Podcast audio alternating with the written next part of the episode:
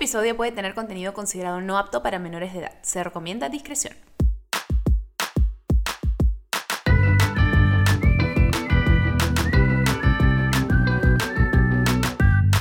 Buenas, buenas. ¿Cómo están? Bienvenidos a un nuevo episodio de Bebé, escúchame. Hello, ¿cómo les va? Un gusto saludarlos nuevamente. Para los que no me conocen, yo soy Didi.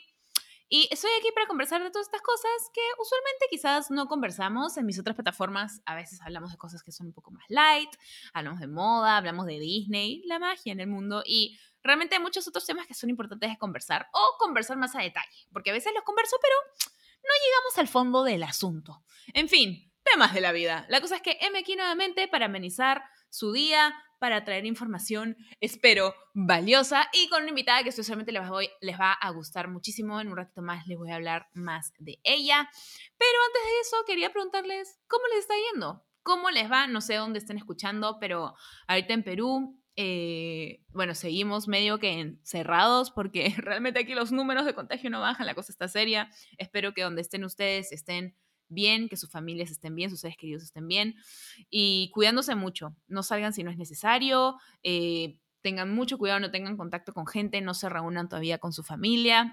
Es una situación muy complicada, pero estoy segura que si, si nos cuidamos, y todos ponen de su parte, oye, acabo de encontrar una mosca muerta aquí en mi escritorio, chu, chu, chu. En fin, ¿qué está diciendo? Así, si todos ponemos de nuestra parte, estoy seguro que vamos a poder salir de estas. Nada, pues gente, para adelante, que es lo único que queda. Y en base a esta pues, situación actual en la que nos encontramos, eh, realmente he comenzado a descubrir muchísimos nuevos negocios, emprendimientos que la gente está haciendo, todos se están poniendo creativos, se están innovando y están buscando salir adelante. Me gusta ver a la gente con garra, con ganas de, de no rendirse, de ver, pues bien, si esto no puedo hacer, he perdido mi trabajo y eso es otro, pues voy a salir adelante como sea. Y pues eso es lo que tenemos que hacer todos como seres humanos, pues, ¿no? Para adelante nomás. O sea, hay que adaptarnos, hay que evolucionar de esto y pues es una buena sacudida para todos, ¿no? Entonces, de la torta que nos ha servido, hay que pues cortar el mejor pedazo y ver qué podemos hacer con él. Especialmente si es de chocolate. Uy, qué rico, ya me provocó. En fin, me, voy por las ramas, sorry. Ahorita tengo una torta de chocolate ahí abajo que estoy imaginando en saborear en unos momentos. Eh, efectivamente, el día de hoy vamos a hablar de emprendimientos, ¿no? Hace poco en mi canal de YouTube hice un video en el que hablaba de varios emprendimientos peruanos y veo todos los días nuevos negocios, nuevas marcas que sacan familiares, personas que me siguen en la noche familia. Eh, tantas y tantas cosas que a veces me pongo a pensar, brother, qué creativa que es la gente, realmente qué gusto ver eso.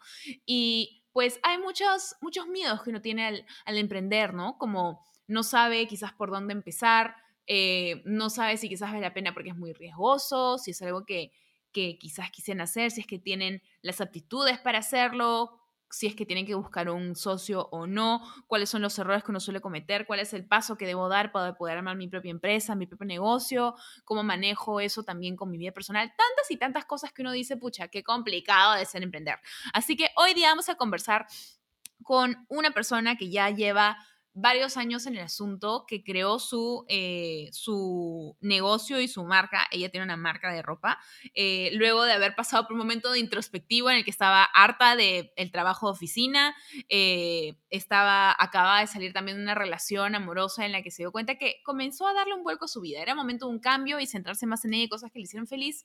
Y el bichito de emprendedor siempre lo había tenido ahí, pero dijo, ¿sabes qué? Es hora de hacerlo. Y creo que eso es una inspiración creo que para todos, porque a veces ya, me imagino que muchos que están escuchando quizás también ya tienen una idea de algo que les gustaría emprender y sacar adelante, pero no terminan de animarse a hacerlo, así que es momento de agarrar ese bichito en la cara y besarlo así con todo y decirle muy bien, hagamos esto. Así que hoy día vamos a conversar con una comunicadora, diseñadora de modas, creadora de una marca súper cool que yo amo y que ahorita en este instante, sin haberme dado cuenta, estoy usando uno de sus buzos, que es una marca Chauvela amante de la creación de contenido en redes sociales y fabulosa mujer peruana, mi querida Kiara Ventura.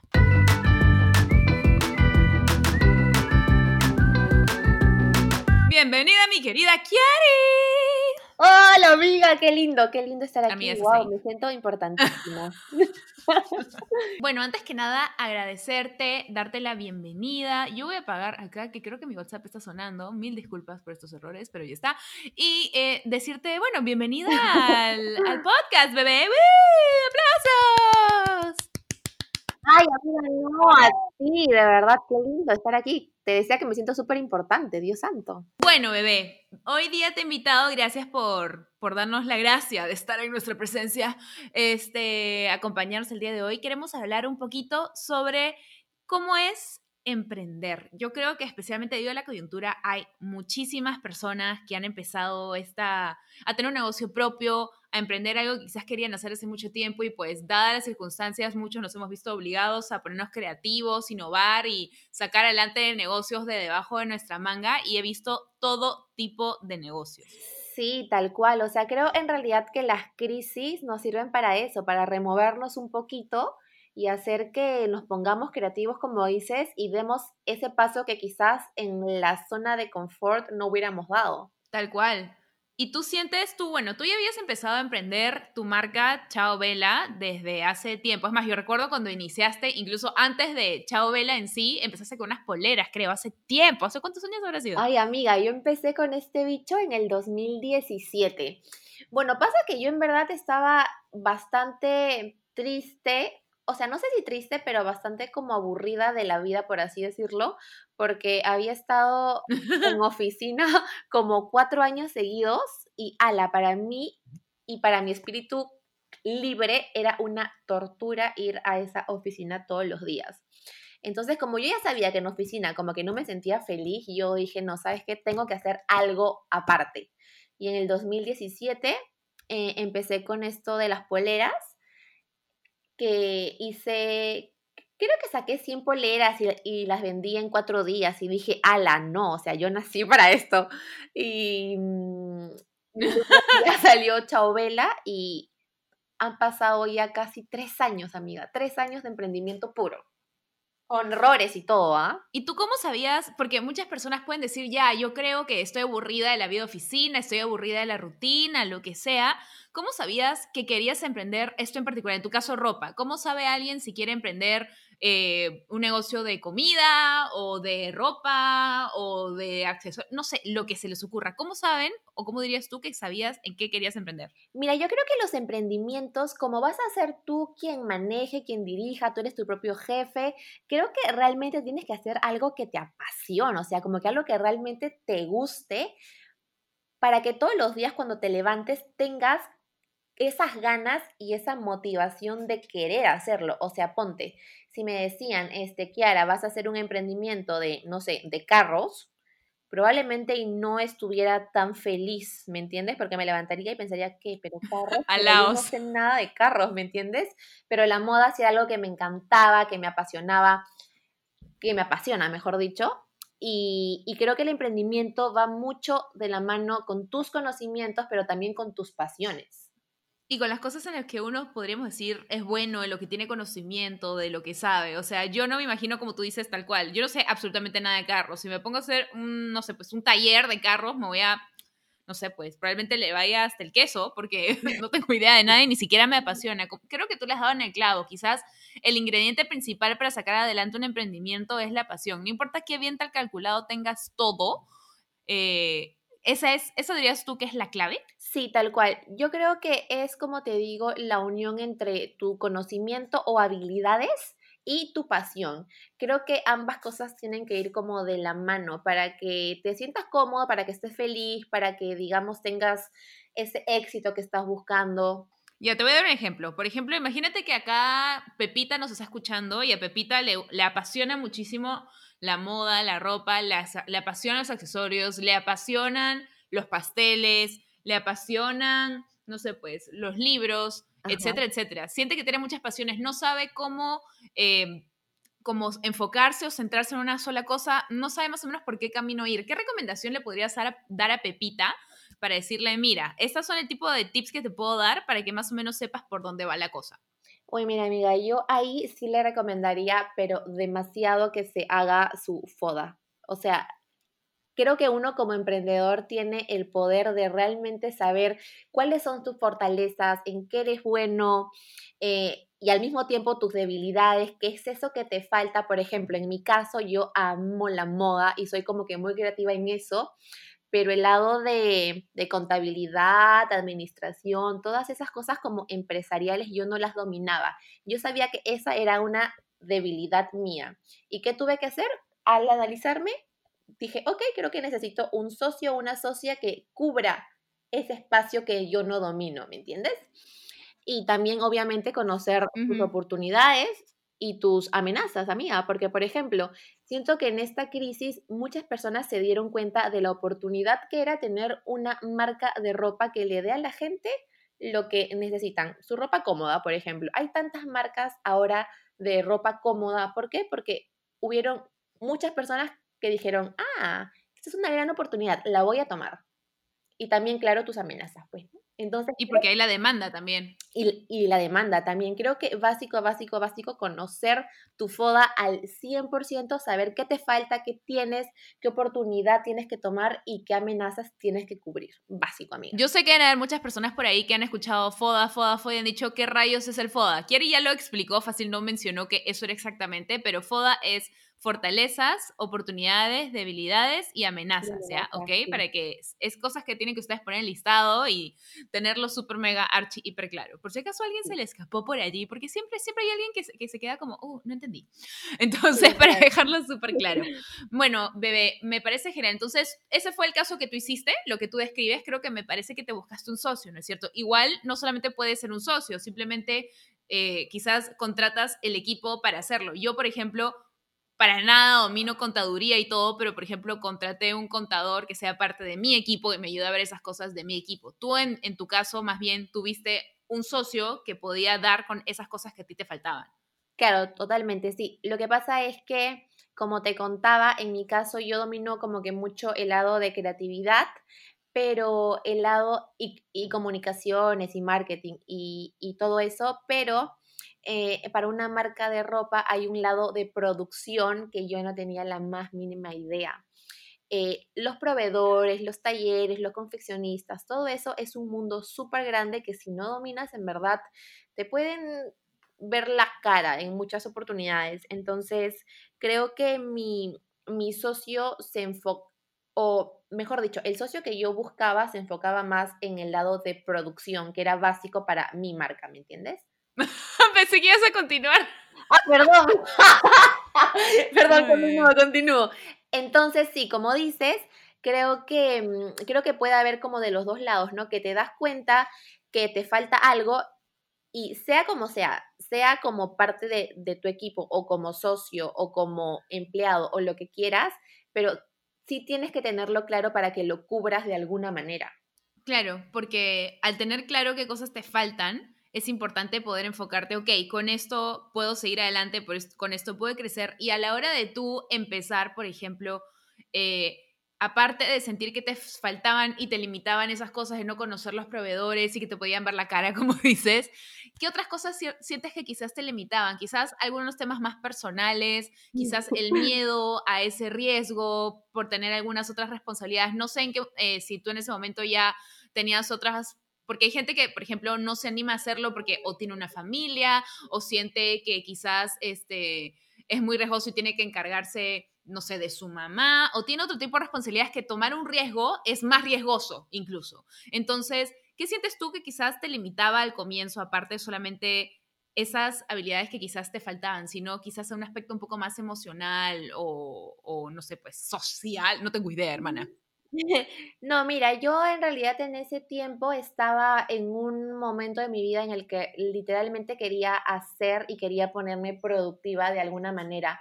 Eh, esto fue en el 2017 y yo había dejado mi trabajo de oficina, como te conté, eh, y tras una ruptura. Y te fuiste un super viaje, yo me acuerdo.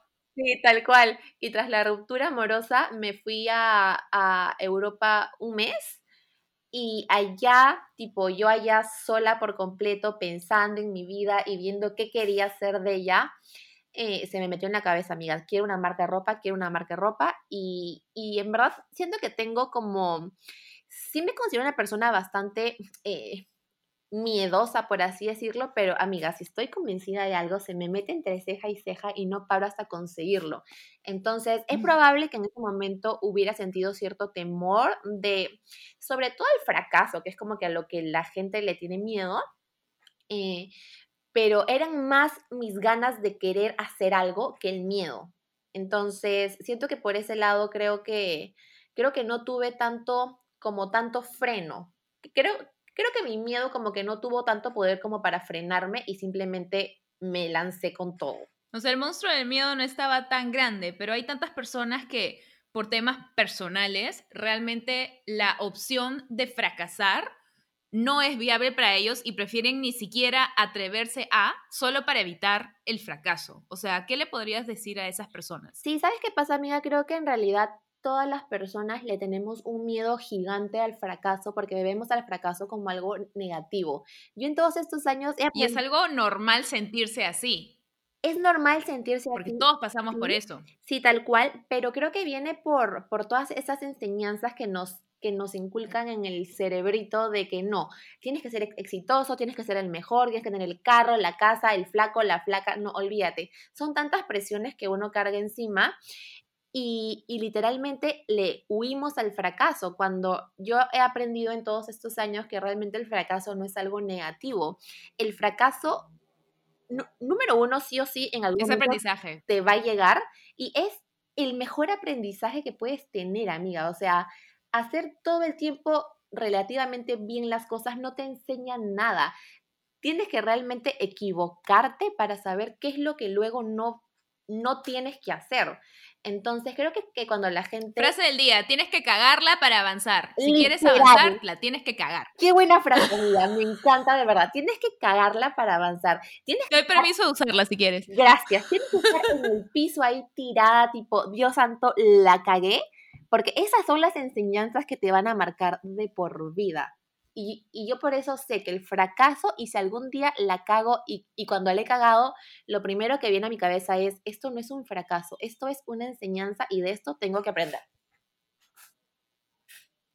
Pero como tú dices, es algo que nos cuesta mucho aceptar, porque desde chicos muchas presiones, incluso a veces en verdad la mayoría de veces esa presión nos la ponemos nosotros mismos. Yo me acuerdo cuando estaba en la universidad y yo te, sentía todas estas presiones de tengo que terminar bien esta, esta tesis para poder eh, graduarme igual que mis amigos y para hacer esto y para hacer esto otro, porque quiero luego tener trabajo y quiero luego tener la casa y la familia y los viajes y no sé qué, no sé cuánto. Y como yo me acuerdo que estaba en el hoyo en esa época, sufriéndola y fui a ver un coach y como me comenzó a preguntar, pero ¿por qué tienes que hacer esto? Para tal cosa, pero ¿para qué? Para tal esto, para ¿y para qué? ¿Para qué? Y yo al final me frustré y le dijo, para ser feliz. Me dice, pero eres feliz ahora y fue como, wow, boom. Es como, un, te juro, fue profundo, fue profundo. Y es como, muchas veces nos martirizamos tal cual y nos comienza, nos comienza a llenar todo este miedo de qué pasa si la friego, qué pasa si la cago, esto no voy a tener, o sea, todas las cosas que en teoría vamos a dejar de tener si nos equivocamos. Y realmente a veces cuando nos equivocamos es solamente un paso más del camino para que más, o sea, para que más adelante eso no vuelva a suceder o más bien podamos ir en otra dirección en base a lo que ya hemos aprendido. O sea, cada momento, cada paso, cada caída, todo es parte del viaje. Totalmente, y por más lejana que se vea la meta, o sea, no se trata solo de llegar a la meta, se trata de cómo llegas hasta allá. Entonces, a veces nos olvidamos también de disfrutar del proceso, solo pensando, ah, es que yo quiero tener un negocio exitoso y en el camino también es parte, o sea, el que hayas escogido hacer un emprendimiento, el camino, cada cosa, cada traspiés, las personas que se te cruzan, todo es parte de, lo que es la vida. Entonces no tenemos por qué dejarlo un poco de lado. En fin, vamos a ir a una pequeña pausa y vamos a regresar con Kiari para seguir hablando de cómo es emprender en estos tiempos de crisis. Estamos de regreso con mi querida Kiara Ventura. Kiari V. ¿Cómo era? ¿Cómo era Rose? ¿Kiari V? ¿Cómo era? Sí. Si no te gusta, no me veas tanto hate me marea porque mi marca es europea. Chau, Bella. Sí. Pero ¿cómo era la parte en que decía Kiari No sé qué, Kiari Ah, era el final. Sí, decía eso, nada más. Kiari Ah, no. pero dilo tú. Y Kiari Kiari Esa. ya, ok, somos pésimas en esto, en fin. El reggaetón no es lo mío, ¿ah? El mío, al menos yo soy más música Disney, tú eres la más reggaetonera y es tu canción. me encanta el reggaetón, amiga, es parte de mí. Me corre por las venas. Ay, yo lo sé. Siempre que te veo estás escuchando reggaetón, hermana, qué maleado. Y también en tus historias, cualquiera que te siga sabe que escuchas reggaetón todo el día. Yo no tengo idea nunca cuáles son las canciones que salen. Yo escucho podcast y música Disney, eso es lo que escucho. Yo, si no fuera, y ahorita no me entero de nada porque no hay matriz, no hay nada. Claro, Yo me entero en las fiestas y en los matrimonios qué música existe nueva, porque si no, qué risa. No, en realidad yo escucho latín y reggaetón. O sea, hay de los dos. Porque reggaetón todo el día. a mí me gusta el latín antiguo. Siento que el latín de sí, es reggaetón. es todo a lo que Lucas Arnau, este, claro. Fonseca. Esa, es mi época, mía, esa es mi época, por favor. Bueno, ya nos estamos saliendo del tema. perdón, perdón. bueno, estábamos hablando entonces del emprendedor, que tú me decías que quizás eh, a veces uno por, por el miedo al fracaso no se anima, ¿no? A avanzar y debería centrarse un poco en las fortalezas que tiene para saber en qué debería em, emprender, ¿no? ¿Qué otras requisitos crees que debería tener un emprendedor? Por ejemplo, ¿tú sientes que alguna persona, porque tú dijiste, yo estoy hecha para esto, ¿qué sentías de ti que sentías que estabas hecha para emprender? ¿Hay personas que están hechas para emprender y personas que no? Mm, mira, yo tengo muchos amigos y amigas que están en el mundo de oficina, que son súper felices ahí, súper cómodos, súper felices, se sienten súper realizados. Creo que el requisito, bueno, en realidad no creo que haya como que ningún requisito. Lo que siento que hay es ese bichito de querer explorar y llevarte al límite, pero no sintiéndote como, como enclaustrado. Pero el requisito fundamental creo que es creer en ti, amiga. Creo que cuando crees en ti, grandes, grandes, grandes cosas pasan. Y, mm, y, para ser emprendedor, o sea, puedes o no puedes saber sobre el tema, puedes o no puedes tener dinero, pero las ganas y el creer en ti tiene que estar siempre. Tienes que tener determinación y ser terco, darle ahí, darle, darle, darle, darle.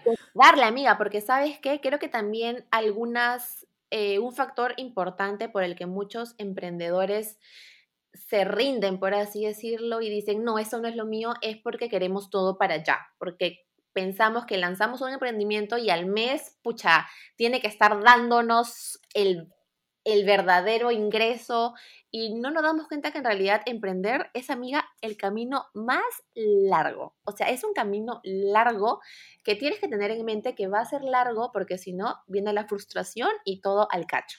Y eso no puede pasar. Tienes que ser consciente que es un camino largo y que, y que probablemente pase unos meses, unos años en realidad, para que veas frutos y constante y perseverante y, dándolo todo 24/7. Pucha, mía, te entiendo. Yo, por ejemplo, bueno, este, tú sabes, pues que yo saqué mi, mi marca de merch, la Dolce Shop, y la saqué literal como dos semanas antes que empiece la cuarentena y había estado trabajándola como que desde mediados del año pasado, hice un lanzamiento que por suerte salió súper lindo, todo, etcétera, pero tenía mil planes y mil cosas y luego entró la cuarentena, apenas, o sea, apenas lo había lanzado y me fregó todo porque al comienzo de la cuarentena todo estaba totalmente congelado, o sea, no podía hacer envíos, nada, o sea, al comienzo era nada.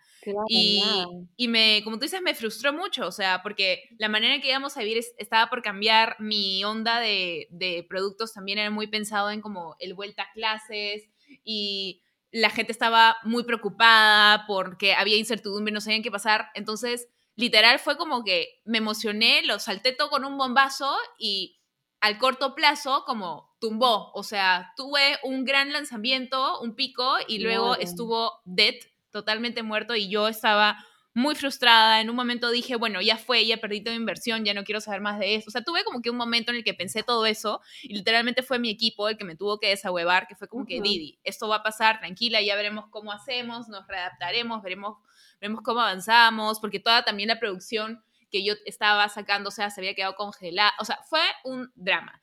Y así tal cual, yo pensé como, no, esto suponía que me debía funcionar y también por todo lo que yo le había invertido, dije, ya fue, este, mejor como corto mis per, o sea, comencé, ese tipo de cosas que creo que le deben pasar a muchos emprendedores cuando arrancan y luego pasa algo, no sé si como esto, pero pasa algo. Es súper normal, amiga. Yo creo que sí es normal, pero me frustré horrible y pasé por ese momento que tú describes. Ahora ya le, le volví a tomar el rumbo, estoy metiéndole full.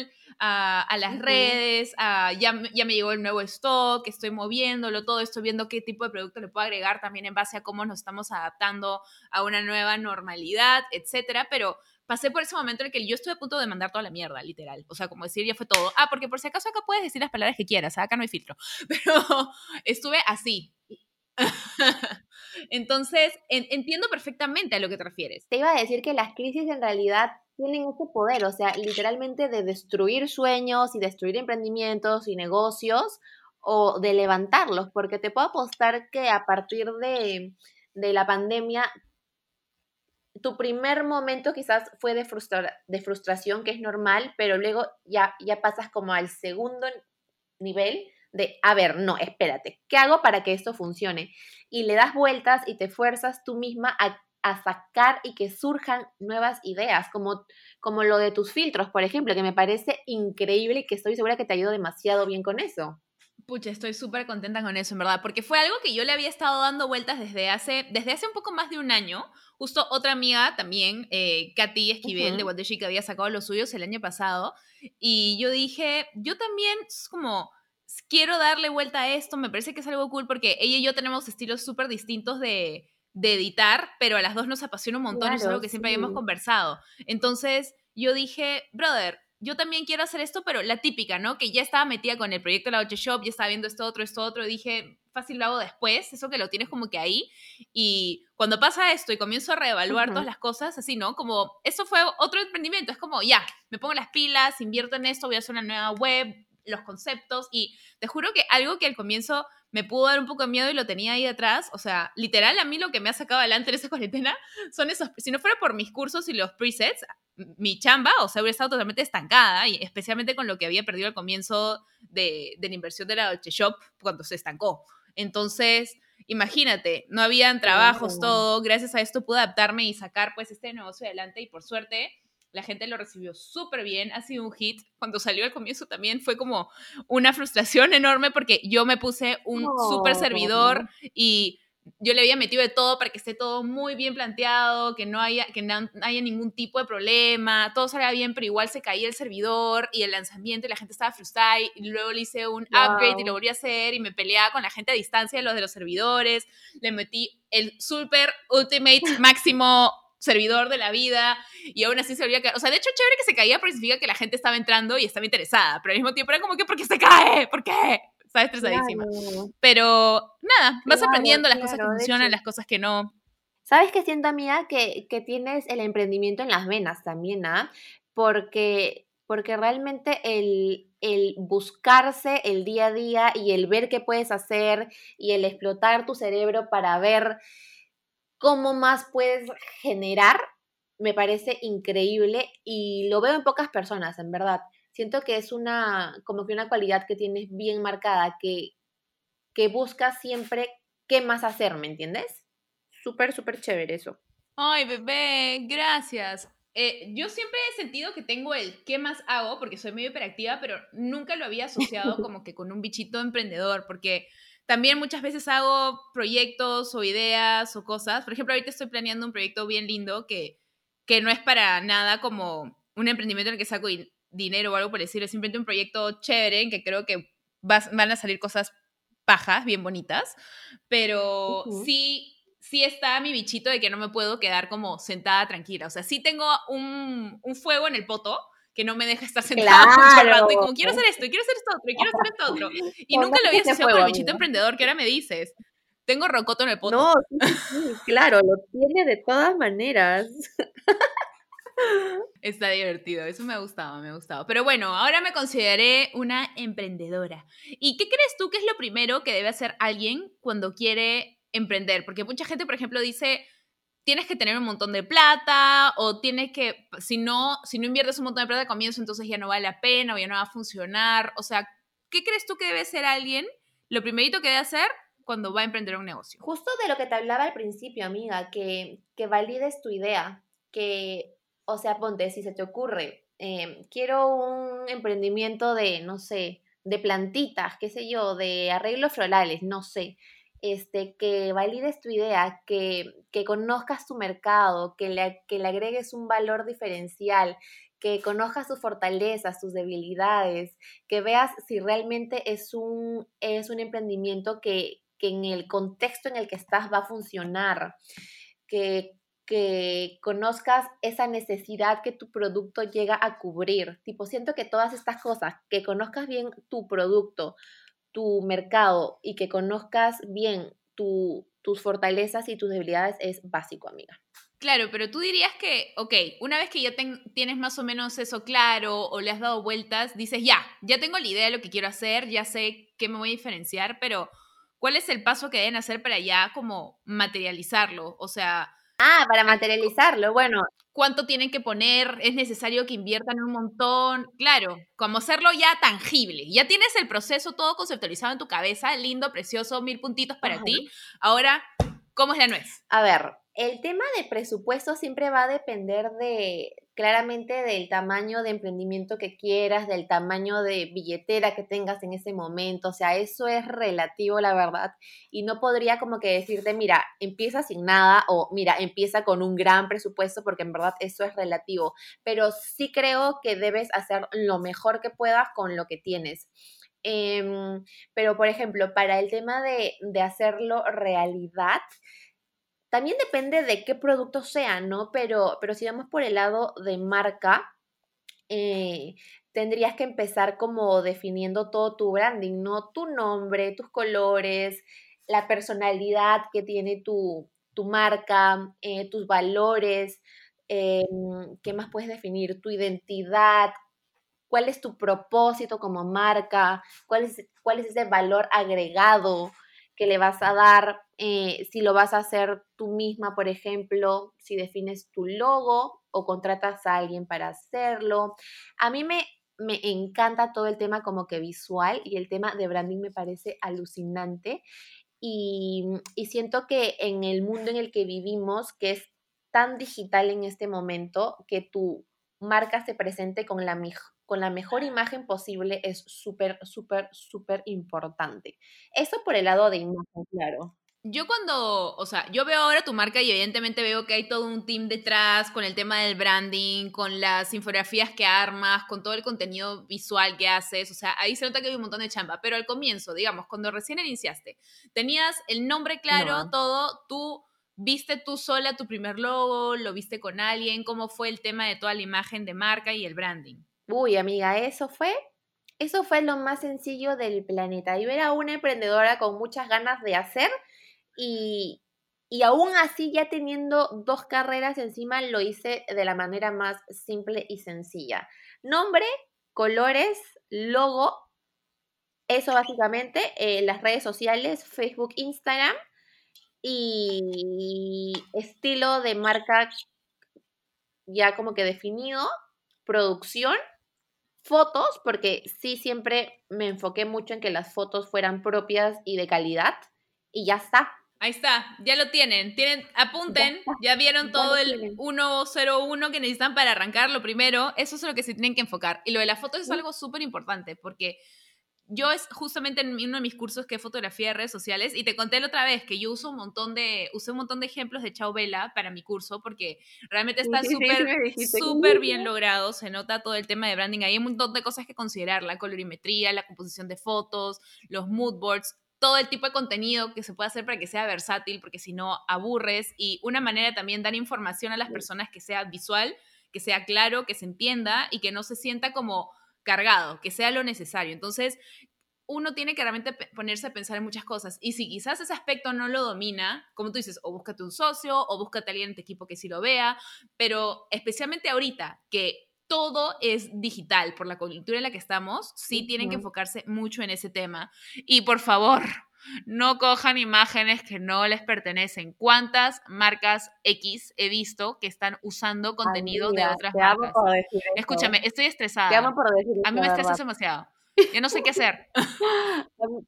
Amiga, todos los días me llegan unos cinco mensajitos de chicas que me siguen, que ven mis fotos en Marketplace de Facebook de marcas que, quién sabe Dios qué marcas serán, pero que al no tener fotos propias, como que usan las de Chao Vela y promocionan sus productos con mis fotos. Y a, mí eso me parece de verdad lo peor en cuanto a ética. Aparte es fraude, porque lo que estés comprando no va a ser lo de la foto, porque si la foto no la has tomado tú, entonces no es la prenda que estás vendiendo. Aparte de solamente el hecho de robar contenido, no tiene sentido, es fraude. Tal cual. Sí, totalmente de acuerdo. Así que por favor, generen su propio contenido. Hoy en día los celulares toman tan buenas fotos que en verdad hasta con, con celular Exacto, solo necesitan buena luz natural y un celular. Punto. Honestamente, no necesitan mucho más. Creen sus propias fotos. No es muy difícil. Y si quieren tips, en mis cursos de fotografía para redes sociales, ahí están todos los tips. Es súper sencillo. Ahí hice mi, mi, mi, cherry, pero bueno, tenía que decirse y se dijo. Vamos a ir a una pequeña pausa y vamos a volver para el último segmento y poder conversar un poquito de cuáles son los errores comunes que uno hace al, al emprender. Así que ahorita regresamos.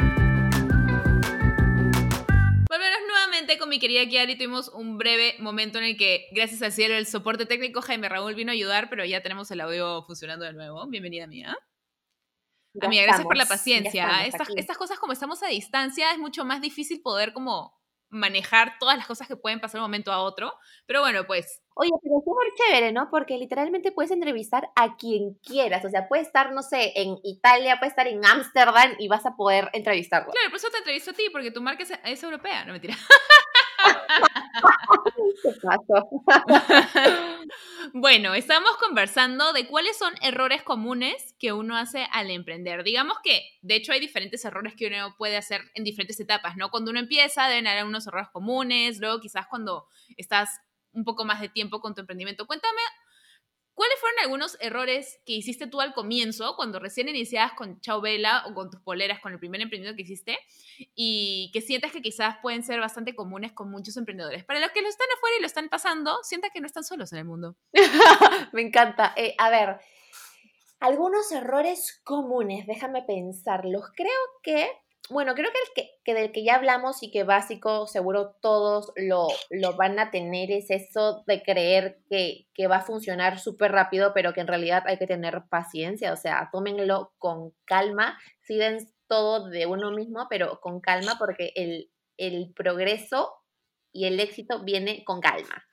Pero uno de los errores que yo cometí al inicio, me acuerdo, yo con, con Chao Vela, fue sobreproducir siento que tenía unas expectativas como muy altas, muy, muy, muy, muy altas. Y siento que ya después como de haber analizado mi público y el mercado, creo que en ese momento, en ese momento yo lancé creo que solo cinco modelos, cinco o seis modelos y de cada uno había mucha producción. Entonces siento que en ese momento eso fue un error bien grande porque la gente que me compró, ok, compró lo que lancé, pero, pero como, como tenía tanto stock, me quedaba y me quedaba y me quedaba y me quedaba y la gente que ya me había comprado y que quería volver a comprar no encontraba nada nuevo porque aún había eso. No sé si me explico. Claro. creo que la sobreproducción al inicio no es tan buena. Creo que deberías empezar con poca cantidad, vas probando el mercado, vas viendo qué tal se mueve, vas repitiendo alguno que se vendió súper bien y así vas haciendo que el dinero circule rápidamente y que no se estanque en una producción que se vende lento, ¿me entiendes? Claro, yo creo que quizás a veces cuando emprendemos, al comienzo nos dejamos llevar porque también, obviamente, al hacer una producción con más stock, te sale más barato por unidad. El problema es que a la larga quizás no te sale a cuenta por lo que dices, que te quedas con un montón de stock y luego no sabes qué hacer con él y de ahí la plata no fluye. A veces nos dejamos llevar por los números, pero en verdad hay que usar un poco más el criterio.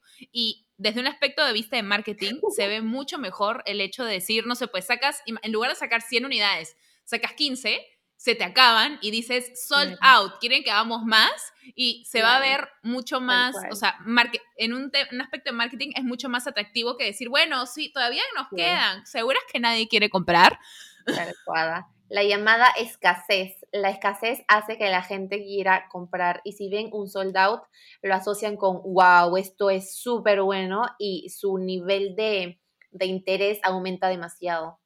Y ahorita que ya estás en una etapa mucho más avanzada, porque ya vas, pues, no sé, pues dos años y medio, como dices, con Chabela, casi tres, eh, ¿cuáles son errores que sientes que quizás más bien ahorita, que tu marca está mucho más consolidada, todavía sientes que puedes cometer? Porque me imagino que también debes cometer errores, pues, ¿no? Nadie es perfecto. Sí, no, sí, de hecho, en realidad cometemos varios errores al día. este, a ver, algún error que hemos cometido últimamente, creo que... Mm, creo que a veces no somos conscientes de nuestra capacidad como, como emprendedores y que el día tiene 24 horas y que no eres como Superman para poder hacerlo todo en 24 horas, ¿me entiendes? Em, y eso me pasa mucho. A veces nos emocionamos. Nos emocionamos demasiado, de verdad.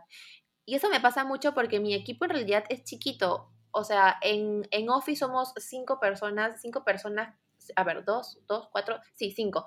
Cinco que vemos absolutamente todo de la marca y, mm, y en esta, en esta pandemia, por ejemplo, nos emocionamos mucho produciendo. Se vende todo, sí, pero no nos damos cuenta que nuestra capacidad de logística es, es, es lenta, porque somos pocas personas y porque, por ejemplo, no sé, un día tenemos que mandar 100 pedidos y es solo una persona que, que, embala y es como, pucha madre, escúchame, esto se tiene que solucionar, ¿me entiendes? Y mira, aún sabiendo que lo tengo que lo solucionar, no lo soluciono, no sé por qué hasta ahora, pero siento que, que tener claro la tu capacidad de respuesta y de logística y de cosas que tienes que hacer tiene que ir alineada con lo que ofreces, ¿no? Porque claro, yo, yo podría ofrecer, no sé, 5.000 prendas, se venden, claro, y, y ahora quién las embala, ¿me entiendes? Claro, te emocionaste, es como que sí, les mando, es como había un capítulo de me acuerdo un capítulo de Big Bang Theory en el que Penny hacía como que unos ganchitos de flores y también le entró como un pedido. Ella dijo, sí, en 24 horas les llegan sus pedidos. Y le entró un pedido como que de 2000 de esos ganchitos y se quedó con Sheldon y con Leonard como haciéndolos toda la noche. No tenían cómo mandarlos, al final logró hacerlos y como también tenía una una opción para cancelar, le cancelaron como que el mismo día y se quedó como con los 2.000 ganchitos. Es como uno tiene que tener una idea de cuál es su capacidad de producción, de embalaje, del equipo que tiene.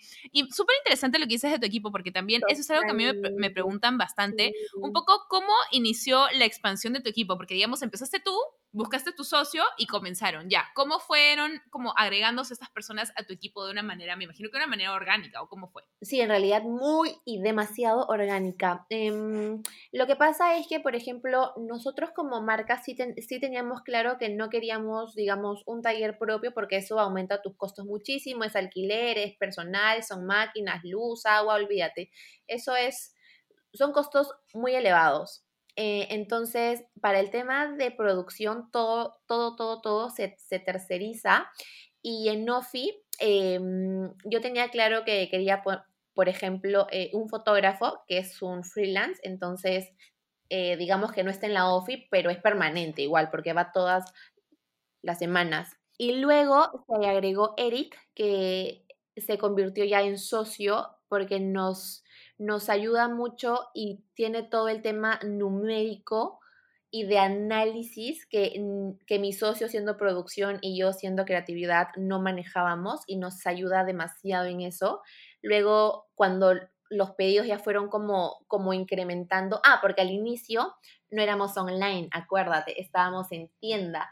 Entonces, cuando ya fuimos online, claramente la persona que claro, eh, la persona que se encargaba de, pedidos, de respuesta a mensajes, de correos, todo eso, también está ella.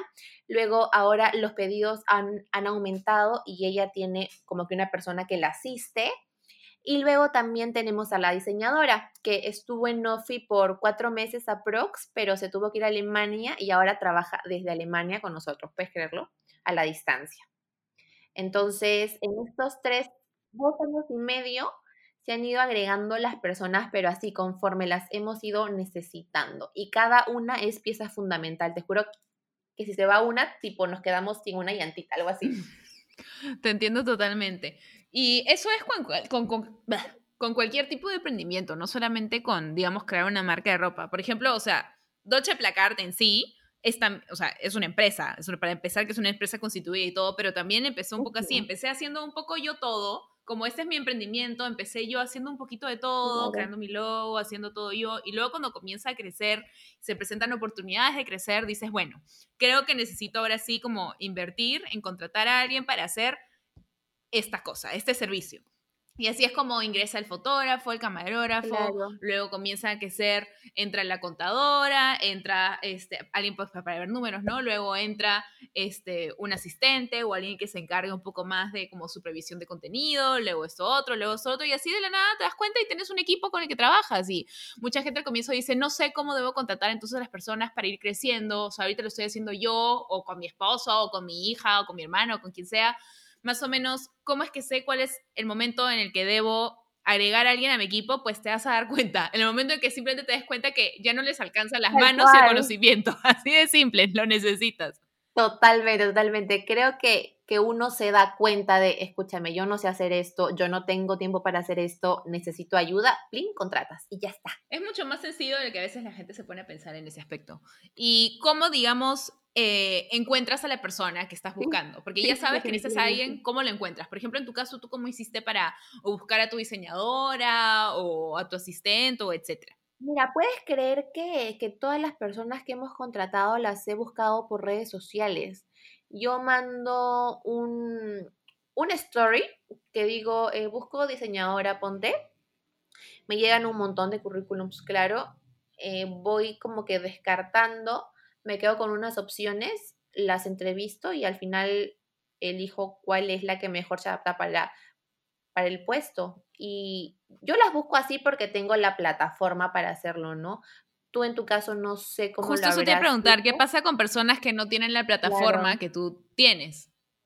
Claro, igual creo que siempre tienes el amigo de un amigo, ¿no? O igual nunca falta en el estado en Facebook, ¿no? De busco tal cosa que también te podría funcionar o LinkedIn o que te recomienden a alguien. O los grupos de Facebook.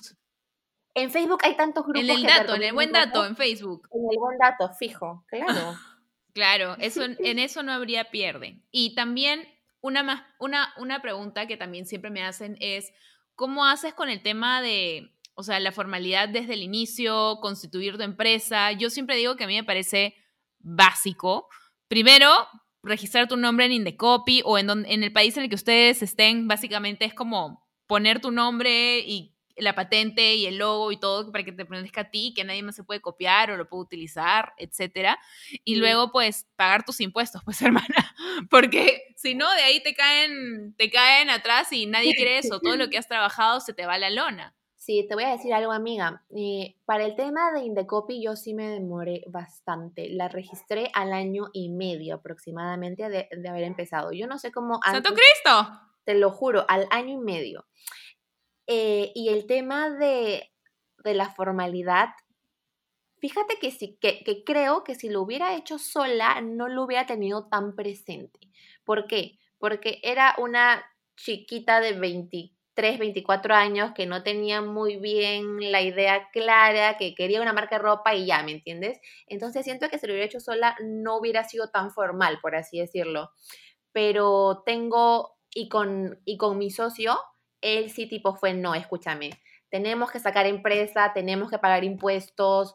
¿Por qué? Porque él, tiene, él tenía la idea de que a los dos años de ser formal y de pagar impuestos, ya eras, este, ya los bancos te veían y te podían dar tipo algún tipo de préstamo para crecimiento, qué sé yo.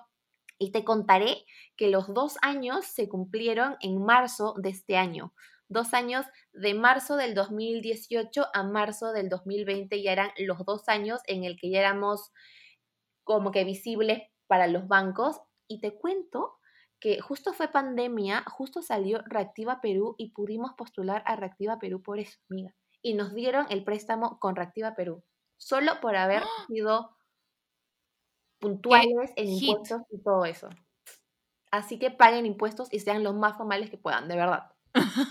sí, y en realidad, como tú dices, al comienzo uno no sabe bien qué debe hacer. Yo también cuando constituí mi empresa debo haber tenido más o menos esa misma edad, fácil un poquito más, ya no me acuerdo ni cuándo empecé eso. Yo tengo 31, empecé hace 7 años y yo sí lo constituí al al año más o menos también, o sea, porque también cuando yo inicié Dolce Placard, o sea, nadie constituía como empresas los blogs, pero yo igual lo, lo hice, ¿sabes por qué lo hice yo? Porque yo vi que una empresa X en Argentina, creo, había cogido mi logo tal cual y había cortado la O de Dolce para que diga dulce y lo usó tal cual como su logo de una panadería y me había llegado el logo a mí y yo dije, ah, no, esto me puede pasar acá en Perú y no tengo cómo, como, o sea, pierdo lo que es mi marca porque legalmente no he hecho nada para que esto sea mío. Entonces ahí me asesoré, fui con, eh, tenía contadora, con un abogado, o sea, yo no tenía los conocimientos para hacerlo para nada, pero entonces rotéate de la persona que sí lo tenga para hacer lo que tienes que hacer, porque quizás dices, yo no sé cómo hacer esto, tengo 18 años y estoy haciendo un negocio, no sé, pues de panadería, hazlo, hazlo igual, porque no sabes, mira cómo le pasó a Kiari, que gracias a eso pudo sacar este préstamo, mírame a mí, que por suerte Dios sabe de qué maldades me habré librado por haber tenido ya constituido y registrada mi marca, uno nunca sabe qué cosas puedes pasar, y es mucho mejor siempre estar, no solamente estar en orden por ser formal, sino protegerte, ¿no? Yo siento que es parte de protegerte, no solamente porque es lo correcto, sino porque es parte de proteger tu empresa y por lo que trabajas. Totalmente, de acuerdo, amiga. Check. Y con eso se cierra este segmento, con Kiari dándome la razón. Vamos a hacer una pequeña pausa y volver ya para la despedida, amiga, porque hemos conversado un montón. Ahorita volvemos. Así llegamos entonces, estamos de regreso con Kiari, listas para despedirnos. Bebé, quiero agradecerte por tu tiempo, siento que ha sido bien chévere, especial para las personas que quieren empezar a emprender o acaban de empezar a emprender debido a toda esta, a esta crisis. Así, emprendiendo en tiempos de crisis. Es más, vamos a llamar así el episodio, ¿ya? Emprendiendo en tiempos de crisis. Y ha sido divertido conversar contigo también porque como para tan full las dos ahorita somos pues todas unas girl boss, entonces paramos muy full y como nos podemos ver, al menos antes nos veíamos para tomar un desayunito, cosas así, pero ahora casi ni conversamos, en verdad es casi como lo que conversamos por historias. Sí, no, eso terrible, eso tiene que cambiar, por favor. Sí, hay que empezar a hacernos dates y hablar de cosas así entretenidas, no solamente hablar de como que, bueno, hoy día con chisitos, hoy día horneé galletas, no, sino como hablar de estas cosas que son importantes, compartir opiniones, hablemos de, de las cosas que suceden en el mundo. Y bueno, quiero agradecerte entonces por haber estado aquí con nosotros. Estoy segura que personas que han emprendido, o sea, la idea es conversar de esto para que vean que todos cometemos errores, que yo, Kiara y tantos otros emprendedores en el mundo, todos hemos pasado por esos momentos en los que nos frustramos, sentimos que las cosas no, no funcionan, no salen bien, estamos a punto de rendirse, pero como dijo Clary, Clary, como dijo Kiari, la clave está en no rendirse, ser tercos, ser testarudos, determinados y seguir dándole y dándole y dándole y dándole, porque recuerden que nuestra frase del día, ¿cuál es? Si no la cagas, no avanzas. No, oye, se me había ido, pero eso, si no la cagas, no, la no avanza. No, sí, amiga, en verdad el emprendimiento es un mundo súper bonito. Como te decía antes, es, es, un camino largo, pero en verdad la gratificación es increíble. Hacer lo que te gusta y desenvolverte en un ámbito que te llena por completo es una sensación que de verdad aprecio muchísimo y agradezco sobre todo tener la oportunidad de poder hacerlo, ¿no? Entonces, eso, amiga, que, no se desanimen, que vayan con todo, que se animen. Si no lo hacen ustedes, alguien más lo va a hacer y no. La, idea es que lo hagan ustedes, que se esfuercen, que no le tengan miedo al fracaso. Eh, acuérdense que el fracaso está para enseñarnos, que día a día se aprenden nuevas cosas, que no nacemos aprendiendo todo y que inevitablemente en algún momento la vamos a cagar, pues, y, y está bien, o sea, es parte de la vida eh, no se pongan tantas presiones tampoco encima, fluyan, vivan el día a día, sean felices y eso es todo. y pongan reggaetón, dice Kiari. También, para alegrarse un poquito más. bueno, bebé, últimas recomendaciones. Usualmente en este segmento solemos dar alguna recomendación de, no sé, alguna película o serie en Netflix que pueden ver, un libro, alguna TED Talk, algún video en YouTube, no sé, algo que los ayude o los inspire eh, en el tema que hemos tocado y pues hoy hemos tocado el tema del emprendimiento. ¿Alguna serie o película o algo que, que quieras recomendar a las personas como para darles ese último empujoncito? Yo sé, yo sé, yo sé, yo sé. Hay un hay un, ¿qué es? Es como una charla de Brené Brown en Netflix, no sé si, si la has visto. Es sobre la vulnerabilidad. creo que les va a ayudar muchísimo si es que tienen miedo de hacer cualquier cosa. No estoy muy segura cómo se llama, no sé si puedas agregar eso en, algún lado, pero la, la, psicóloga que lo da es... Lo pondré en la descripción, pero necesito que me digas cuál es el nombre de nuevo. Ya, em, es que no recuerdo el nombre exacto, pero la que dicta la charla es Brené Brown. René Brown. Vamos a apuntarlo aquí por si acaso mi papelito. Sí me Brené, Brené, con BR, Brené Brown. Brené Brown. Vamos a averiguar cómo se llama y se los vamos a dejar en la descripción cualquier cosita para que lo puedan chequear. Gracias por el dato, también. Yo también lo voy a chequear porque no tengo idea de quién es esta famosa René, así que lo investigaré. Amiga, tienes que leer todos sus libros, por favor, sobre todo el que se llama El trabajo y El poder de la, vulnerabilidad. Amiga, vas a amar y te va a cambiar la vida. Me encanta, lo chequearé. Perfecto. Bueno, amiga, gracias por darnos tu tiempo, por acompañarnos el día de hoy. Ha sido súper lindo poder conversar estas cosas contigo y pues por darle, darle esa voz de aliento a estos emprendedores ahí afuera que se sentían solos en sus fracasos y para que vean que no, es normal cágala y avanzas. Todo está bien. Bendiciones. Me encanta que se llame así el podcast, por favor. Cágala y avanza. Amo. Voy a considerarlo seriamente. En fin, muchas gracias por tu tiempo, bebé. Con eso creo que nos despedimos. Despidámonos al unísono. Te quiero y hasta la próxima. Chao a todos. Gracias por vernos. Wow, besos, amiga. Chao. Chao, bebés. Hasta un próximo bebé. Escúchame. Bye.